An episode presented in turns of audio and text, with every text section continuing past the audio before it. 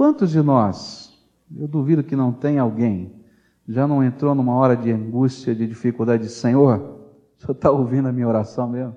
O Senhor está por aqui? Onde é que o Senhor está? Eu queria que você abrisse a sua Bíblia em Marcos capítulo 4, versículos 35 a 41, onde a palavra de Deus vai nos falar de uma circunstância em que os discípulos estavam vivendo esse sentimento. Eu sei que Jesus está conosco, está aqui, não é? Mas o Senhor parece que não se importa. A palavra de Deus diz assim, Marcos 4, 35 a 41. Naquele dia de tardinha, Jesus disse aos discípulos: Vamos para o outro lado do lago. E então eles deixaram o povo ali, subiram no barco em que Jesus estava e foram com ele. E outros barcos o acompanharam. E de repente começou a soprar um vento muito forte, e as ondas arrebentavam com tanta força em cima do barco que ele já estava ficando cheio de água. E Jesus estava dormindo na parte de trás do barco com a cabeça numa almofada. E então os discípulos o acordaram e disseram: Mestre, nós vamos morrer. O Senhor não se importa com isso? E então ele se levantou, falou duro com o vento e disse ao lago: Silêncio, fique quieto. E o vento parou e tudo ficou calmo. E aí ele perguntou: Por que é que vocês são assim tão medrosos? Vocês ainda não têm fé? E os discípulos, cheios de medo, diziam uns aos outros: Que homem é este que manda até no vento e nas ondas? Eu fiquei meditando nesse texto, especialmente na pergunta feita pelos discípulos. E para mim, essa pergunta é a chave para a gente compreender esse texto. Mestre, nós vamos morrer. O Senhor não se importa com isso? Eu creio que os discípulos nos retratam, representam a nossa própria vida diante das circunstâncias que dia a dia vão assolando a nossa vida. Não é assim? Você está vivendo, está passando pelas lutas, pelas provações, pelas dificuldades, porque a vida tem lutas, provações e dificuldades. E a gente começa marchando cheio de esperança, cheio de fé, como aqueles discípulos estavam navegando naquele barquinho cheio de esperança, cheio de fé. A gente acha que sabe a rota certinha de onde tem que ir, para onde tem que fazer, o que, que tem que fazer, como aqueles discípulos também conheciam a rota, era só atravessar o lago para o outro lado. E então a gente começa a trabalhar, a gente começa a se esforçar, como aqueles discípulos fizeram, trabalharam e se esforçaram mas parece que todo esforço não funciona, parece que todo o trabalho é em vão, e de repente a gente começa a perceber que as ondas estão ficando maiores do que a gente pode suportar, e eu posso imaginar aqueles homens usando as cuiazinhas, as, os instrumentos para jogar a água fora do barco, mas as ondas eram maiores do que as cuias que eles tinham para jogar a água, e todo mundo jogando água, e alguns remando, mas a onda vinha maior ainda e enchia mais ainda, e eles disseram: não vamos dar conta. Assim não dá. Nós estamos no meio desse lago e nós vamos naufragar no meio desse lago. E aí o coração deles estava cheio das tragédias. Assim como o nosso coração fica cheio das tragédias. E a gente fica olhando somente para as ondas. E de repente nós entramos num ponto de desespero, num ponto de exaustão, que vai nos levar a viver um sentimento de abandono de Deus, um sentimento de que Deus não se importa com a nossa dor, com o nosso sofrimento, como aqueles discípulos olhavam e diziam: como é que ele pode dormir no meio dessa situação? E aí eles vão acordar indignados: Mestre, nós vamos morrer. Essa era a conclusão deles. Mestre, nós vamos morrer. O Senhor não se importa com isso? E é interessante a maneira como Jesus responde à pergunta dos discípulos. Ele toma algumas atitudes. E é justamente naquelas atitudes de Jesus que a gente vai encontrar a resposta à angústia do coração daqueles homens. E eu vejo aqui a grandeza do meu Senhor. Eu vejo aqui a sabedoria do meu Senhor em agir desta maneira a maneira como o Senhor Jesus reage diante das circunstâncias e do nosso clamor, são, na verdade, a grande resposta que nós estamos buscando. A primeira coisa que o Senhor Jesus fez, a Bíblia diz, é que ele se levantou e repreendeu o mar. Essa é a palavra, diz assim: ele se levantou e repreendeu o mar.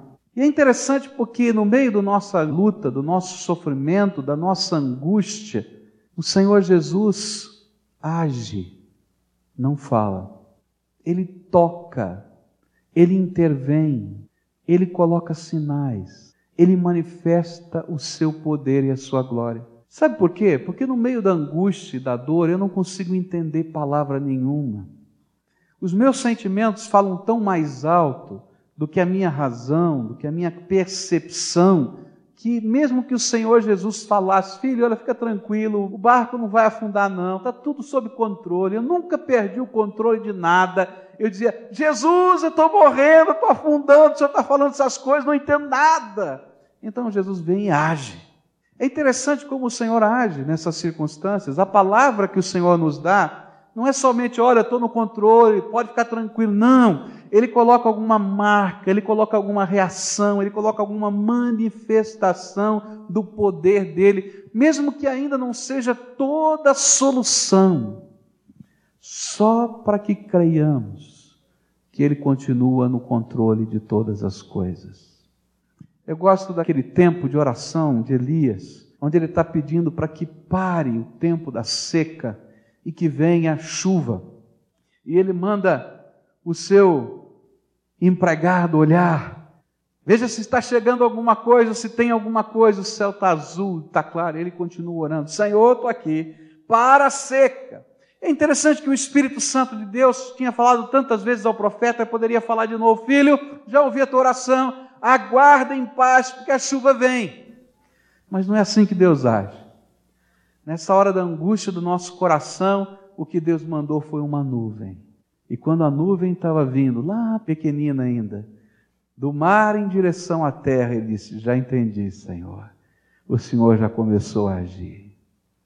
Quando eu olho para aquilo que o Senhor fez, quando Josué veio atravessar o Rio Jordão, líder inexperiente, coisa tremenda. O Senhor disse para ele: Olha, pode entrar dentro do rio, que eu vou abrir as águas. E é interessante que a Bíblia vai nos dizer que a 20 quilômetros dali é que as águas pararam. E, gente, para a água correr 20 quilômetros demora, não é? Mas o sinal que veio é que a água começou a baixar um pouquinho. É assim que o meu Senhor age. Ele se levanta, repreende o mar. E a grande revelação de Deus nessa atitude é que, mesmo no seu silêncio, ou na aparente apatia, tudo continua no seu absoluto controle. Mesmo quando você não consegue ouvir a voz do Senhor, mesmo quando você não consegue ver as coisas tremendas da sua graça, mesmo quando parece que ele está dormindo sem se importar no canto do barco ou no fundo do barco. Mesmo quando parece que a almofada é fofa demais e tampa o ouvido. O que o Senhor Jesus revela nesse momento é que o seu silêncio ou aparente apatia, apesar de tudo isso, tudo continua no seu absoluto controle. O Senhor é tremendo. E que bom é que não são só palavras que vêm ao nosso coração, mas são atos do poder dele que tocam a nossa vida. Quando o dono do mar está conosco no barco, não precisamos temer a maré que nos cerca, porque nunca saiu do controle dele a nossa vida. A atitude do Senhor diante do mar revolto vai me ensinar que Ele se importa, que Ele tem autoridade para intervir em todas as circunstâncias da nossa vida. E não há tempestade fora do seu controle. Não tem. Então eu não sei qual é a tempestade que você está vivendo. Esse negócio de oração funciona. Eu não sei não. Tenho dúvidas. Então eu quero dizer para você que o Senhor, se Ele é dono da tua vida, se Ele é Senhor do teu coração, nunca deixou de cuidar de você. E mesmo quando você não percebe, mesmo quando você não escuta, mesmo quando você não vê, você vai encontrar as ações da graça de Deus se manifestando na sua vida. Mesmo quando o teu coração está arrebentado, ou quando você imagina que não tem mais jeito para a tua vida, que você não vai conseguir viver, eu quero dizer para você que o Senhor Jesus continua no controle de todas as coisas e é Ele que intervém sobre a nossa vida. A segunda coisa que eu aprendo, a segunda atitude que o Senhor Jesus revela para nós, é que logo depois dos atos de poder, ele chega, repreende o mar, e parece uma coisa insana, não é? Chegar e dizer assim: escuta, lago, fique quieto, ondas, parem de fazer esse barulho, parem de se levantar, porque ele é dono de tudo, ele tem poder sobre todas as coisas ele se volta agora para os seus discípulos e ele faz uma pergunta. E essa pergunta, para mim, ela é tremendamente reveladora do verdadeiro problema que existia.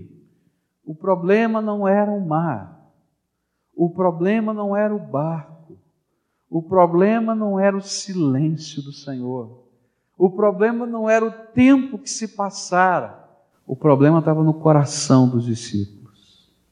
E aí então o Senhor Jesus pergunta. E agora ele pergunta, porque agora eles podem ouvir.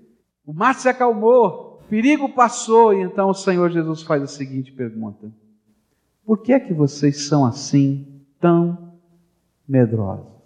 Já parou para pensar nessa pergunta?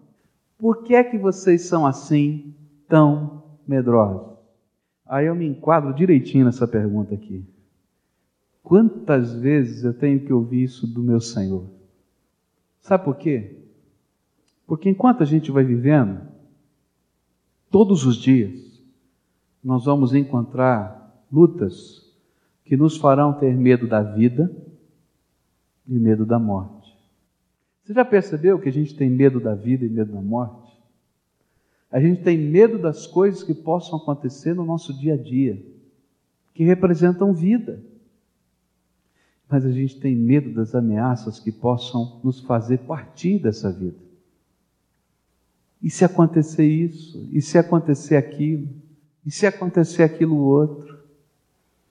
O segredo da vitória contra esse medo da morte que fica dentro de nós, segundo Jesus, na sua atitude agora de repreender os seus discípulos, é uma fé robusta no Salvador.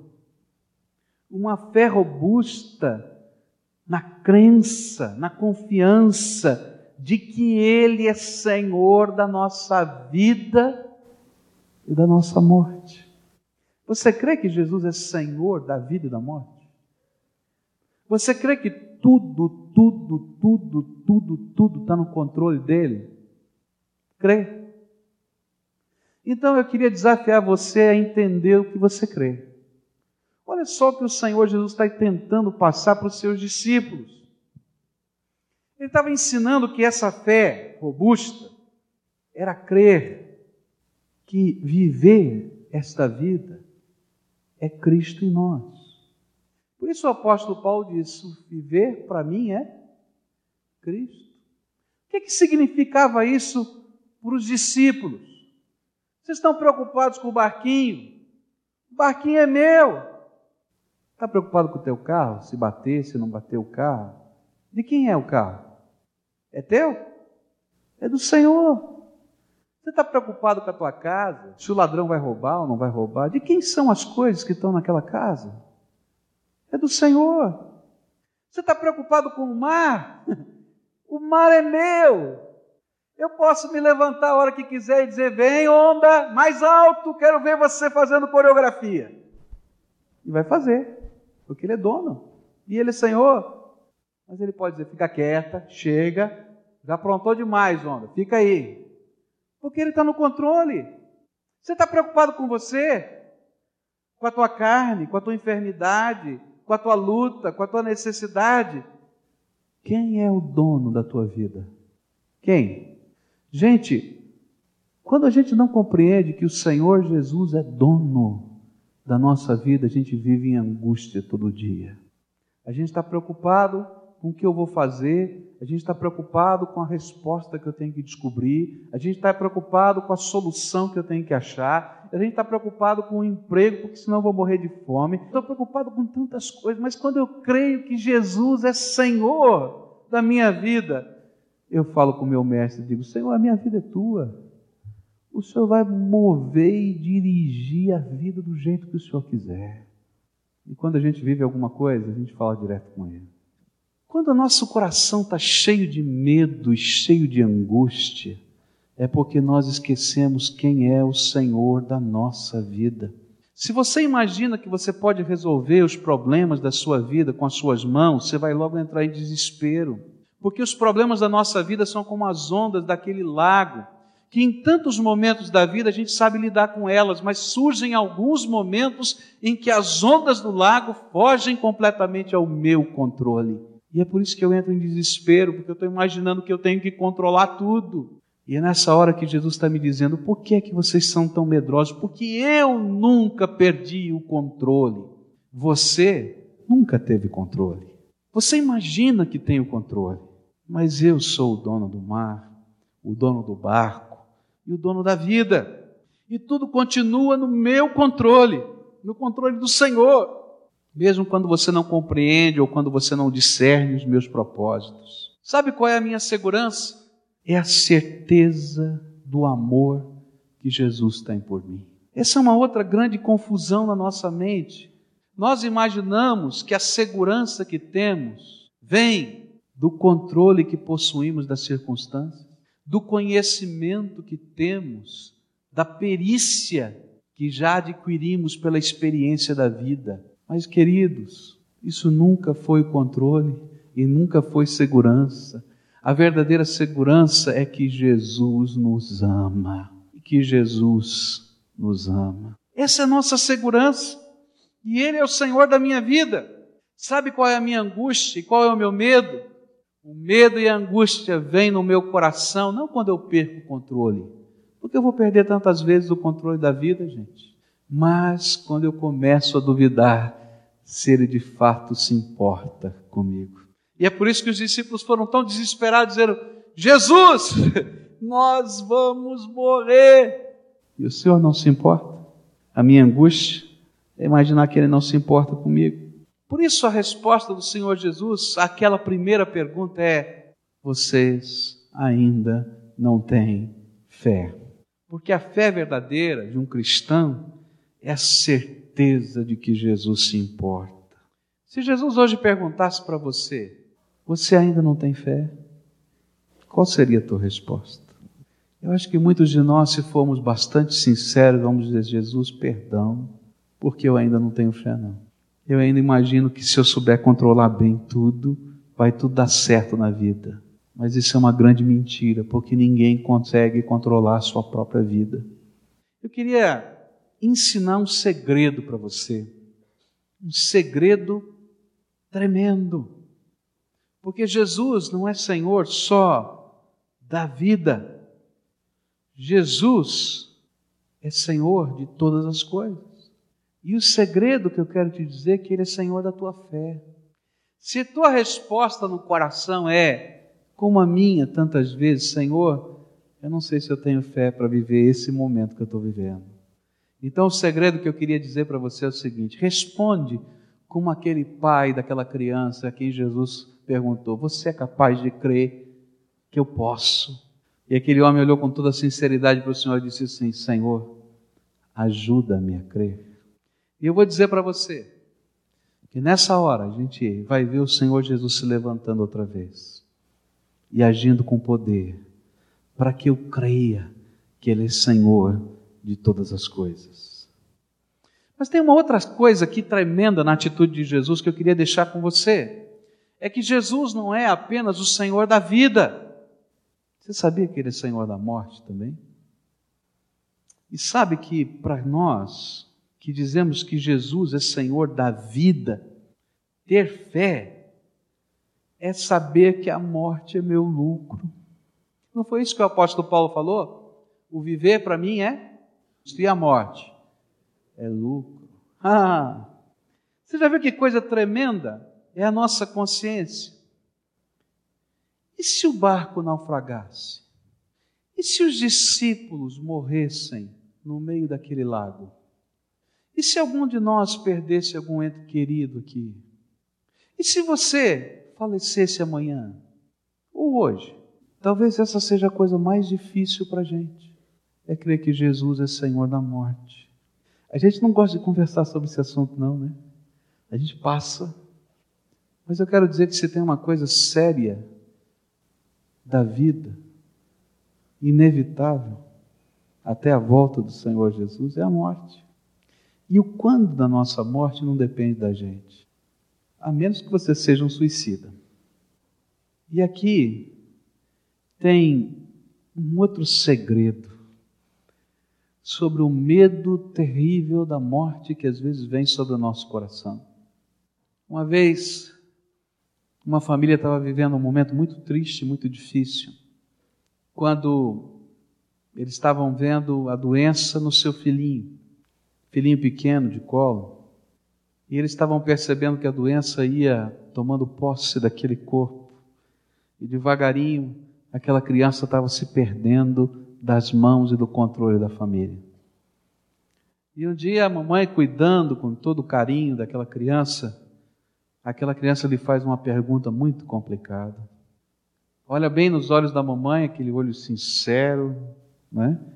direto, que só criança sabe fazer, e diz assim: Mamãe, o que é a morte?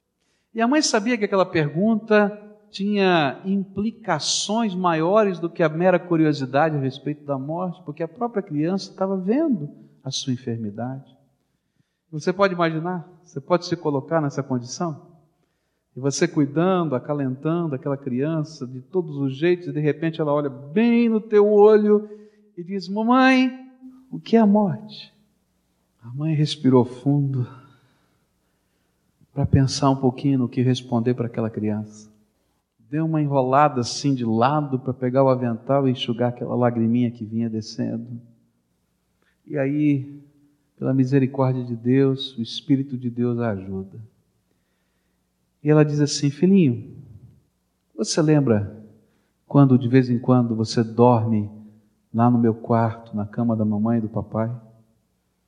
Claro, mãe.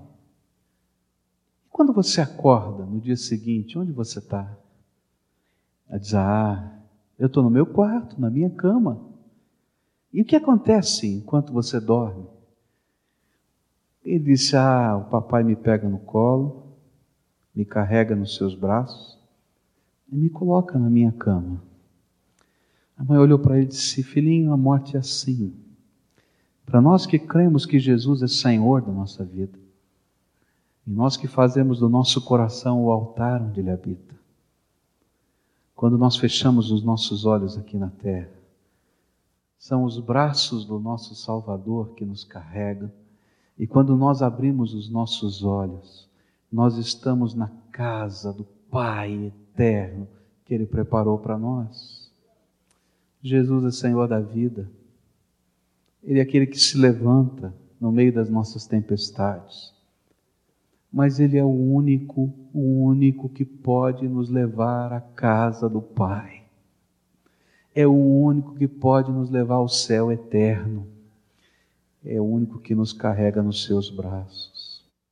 E lembro de uma outra história tremenda, que para mim tem a ver com, às vezes, o medo que vem no nosso coração da vida e da morte.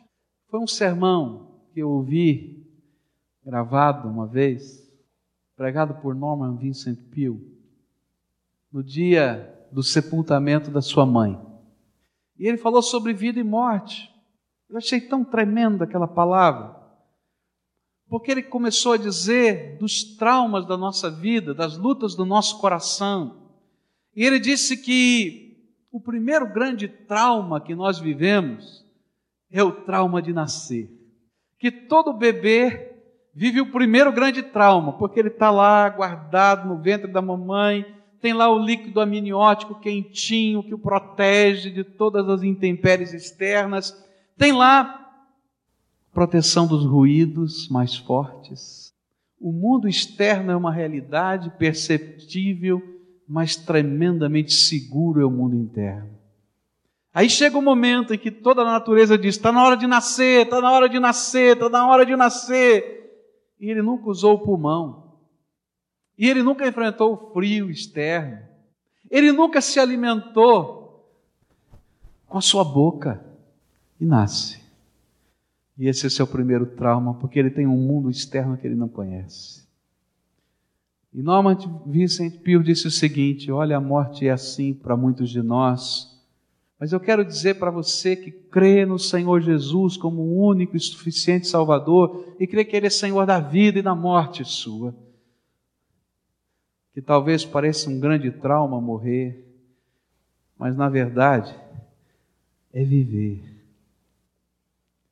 quando a gente olha, a gente sabe que a vida já começou no ventre da mamãe, mas a gente conta os anos da nossa vida depois do ventre da mãe.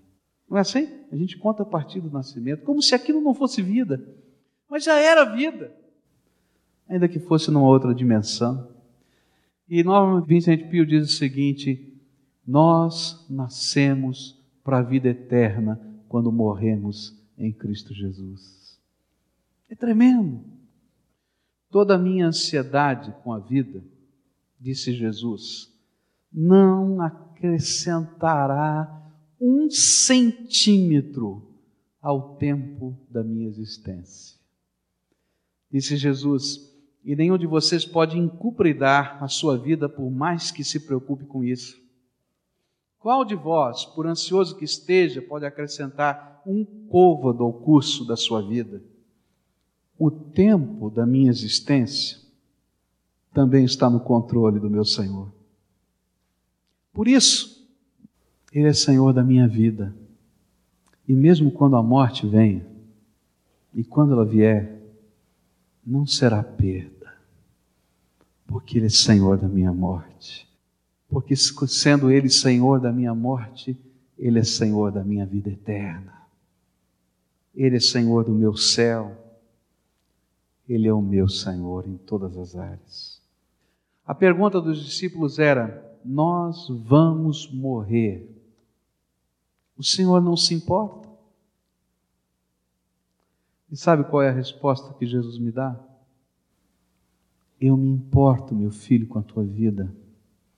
Eu me importo com todas as tempestades que estejam batendo sobre você. Eu me importo com cada uma das suas lágrimas.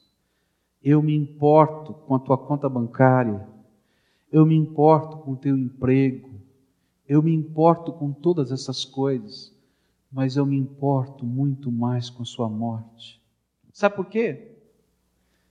Porque Deus, no seu amor, nos amou tanto que se esvaziou da sua glória, se fez homem, habitou entre nós, tomou o nosso lugar na cruz do Calvário para que no dia da minha morte eu não fosse para o inferno, mas pudesse viver a vida eterna com Ele no seu céu.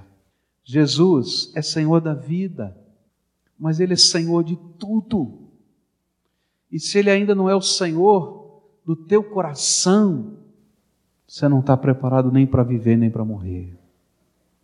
Mas essa fé cristã, verdadeira, transcende a vida.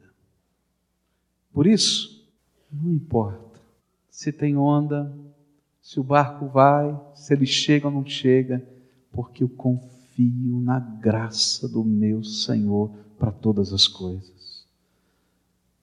Um dia, pela fé, eu disse: Jesus, tu és o Senhor da minha vida.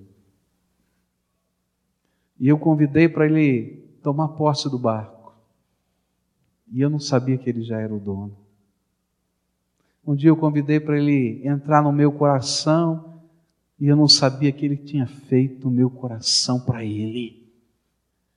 E sabe, fazer Jesus ser o Senhor da vida tem consequências muito maiores do que eu posso imaginar. Porque talvez na minha pequenez eu só imagine que a consequência de fazer Jesus o Senhor da minha vida, Ele está dizendo: Ó oh, Márcia, acalme aí. mas é saber que até o dia da minha morte, marcado por Ele, é bênção. É saber que a minha vida não termina na sepultura, mas eu tenho uma vida eterna no amor de Jesus. É saber que nada pode me separar do amor dele. E que nem as pessoas que eu amo, que são tiradas de mim, podem me separar do amor dele, porque ele continua no controle de todas as coisas. Tem uma benção muito especial que você precisa ganhar hoje. Muito especial. Que é maior do que Jesus se levantar no meio da tua tempestade e agora dizer: calma, fique quieto, se assossegue, para. É fazer Jesus seu Senhor da vida, da morte, do barco, do mar, do tudo da tua existência. É dar a Ele o controle e descansar na sua sabedoria e no seu amor.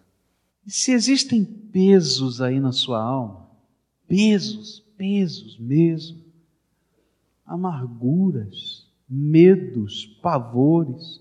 Eu queria desafiar você em nome de Jesus a dizer: Jesus, eu quero começar a crer, eu quero começar a confiar no teu cuidado, na tua graça, na tua misericórdia, na tua sabedoria, na tua bênção, na tua paz em todas as circunstâncias da minha vida.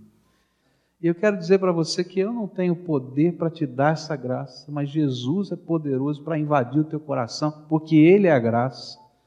Vamos estar juntos nessa hora de oração, nessa hora de entrega, nessa hora de fé, dizendo: Jesus, me ajuda a crer, me ajuda a viver nessa dimensão nova, em que o Senhor é o dono do barco, o Senhor é o dono do mar, o Senhor é o dono da vida, o Senhor é o dono da morte, o Senhor é o dono do tudo, tudo, tudo, tudo, tudo. E aí a gente faz uma oração diferente. Tudo eu vou entregar ao Senhor. E tudo é tudo. Tu vai entregar a tua saúde, entregar os teus sonhos, vai entregar a tua força, a tua fraqueza, tua sabedoria, tua incompetência. Vai entregar os teus pecados para Ele, porque Ele é o único que pode lidar com os pecados vai entregar os teus medos, os teus pavores, mas vai entregar as tuas alegrias também, porque Ele é dono de tudo. Ele é Senhor da nossa vida. E o nosso caminhar na direção da presença do Senhor é fé. É dizer, Jesus, estou tentando, dá-me a tua graça, dá-me a tua graça, dá-me a tua graça, dá-me a tua graça. Por favor, Senhor, tu és o Senhor da nossa vida, do tudo, do tudo, do tudo. Ele é tremendo. Vamos orar ao Senhor? Aleluia, Jesus. Bendito seja o teu nome, Senhor. Bendito seja o teu nome, Senhor. Ah, Pai, como nossa mente é tão pequenina para entender que o Senhor sempre foi dono de tudo. Como a nossa mente é pequenina para entender que o Senhor nos ama tão profundamente como a nossa mente é pequenina em imaginar que nós temos o controle das coisas, nós não temos nem o controle do segundo seguinte da nossa vida. Mas bendito seja o teu nome, porque tu tens o controle e tu nos amas. Senhor Jesus, tem misericórdia de nós. Tem gente aqui desesperada, Senhor. Tem gente aqui como aqueles discípulos que estão a chacoalhar o Senhor e dizer: Senhor, nós estamos morrendo, o Senhor não se importa. E eu quero te pedir, Senhor Jesus, invade o coração dos teus filhos agora com a tua presença. E eles estão aqui para dizer: Jesus, seja o Senhor da minha vida. E eles estão aqui para dizer: Senhor, sendo o Senhor da minha vida, eu creio que tu has de ser o Senhor da minha morte também. E eu quero, Senhor, entender a dimensão do teu reino, que é maior do que o barco, do que o mar, do que as ondas, que é maior, porque é o Senhor que nos conduz em direção à tua glória eterna. Senhor Jesus, tem gente aqui doída, machucada, arrebentada pela vida, que está dizendo: Senhor, onde é que tu estavas? Por que, que o Senhor está demorando tanto? Mas eu quero te pedir, Senhor, que assim como o Senhor agiu naquele dia, que diante da oração e do clamor dos teus filhos, o Senhor não falou nada, o Senhor se levantou e tomou atitudes de poder. Que nesta hora, Pai, como Senhor da vida desses teus filhos, o Senhor se levante em glória e majestade diante deles, e as atitudes do teu poder se manifestem sobre eles agora. Que, Senhor, nós possamos ver e ouvir dos teus milagres. E assim como aqueles discípulos diziam uns aos outros: Quem é esse? Que até o mar e o vento obedecem à sua voz. Que eles possam dizer: Bendito seja o nome daquele que eu conheço, Senhor Jesus, Senhor da minha vida, que é dono da minha vida, é dono do meu barco, é dono do meu mar, é dono desse universo, é dono da minha eternidade e eu ando com Ele com alegria. E nessa hora eu quero te pedir que a realidade da tua presença seja tão grande, que a consolação do teu espírito seja tão tremenda, de entender que o Senhor é dono da vida e da morte, e que o viver para nós é o Senhor e a morte é lucro, Senhor. Ó Pai, eu sei que tem gente aqui vivendo grandes batalhas, Senhor, que geram temores. E eu quero te pedir, invade o coração, Senhor, com a tua graça e que a segurança deles seja o Senhor. Abençoa os teus filhinhos e derrama da tua graça. Ah, Jesus, manifesta o teu poder. E que esta semana, que esta semana seja marcada pelas manifestações do poder do Senhor Jesus no meio do seu povo. Escuta, Deus, a nossa oração. É aquilo que pedimos e oramos no nome de Jesus. Amém. Digno de louvor. Na cidade do nosso Deus, seu santo monte.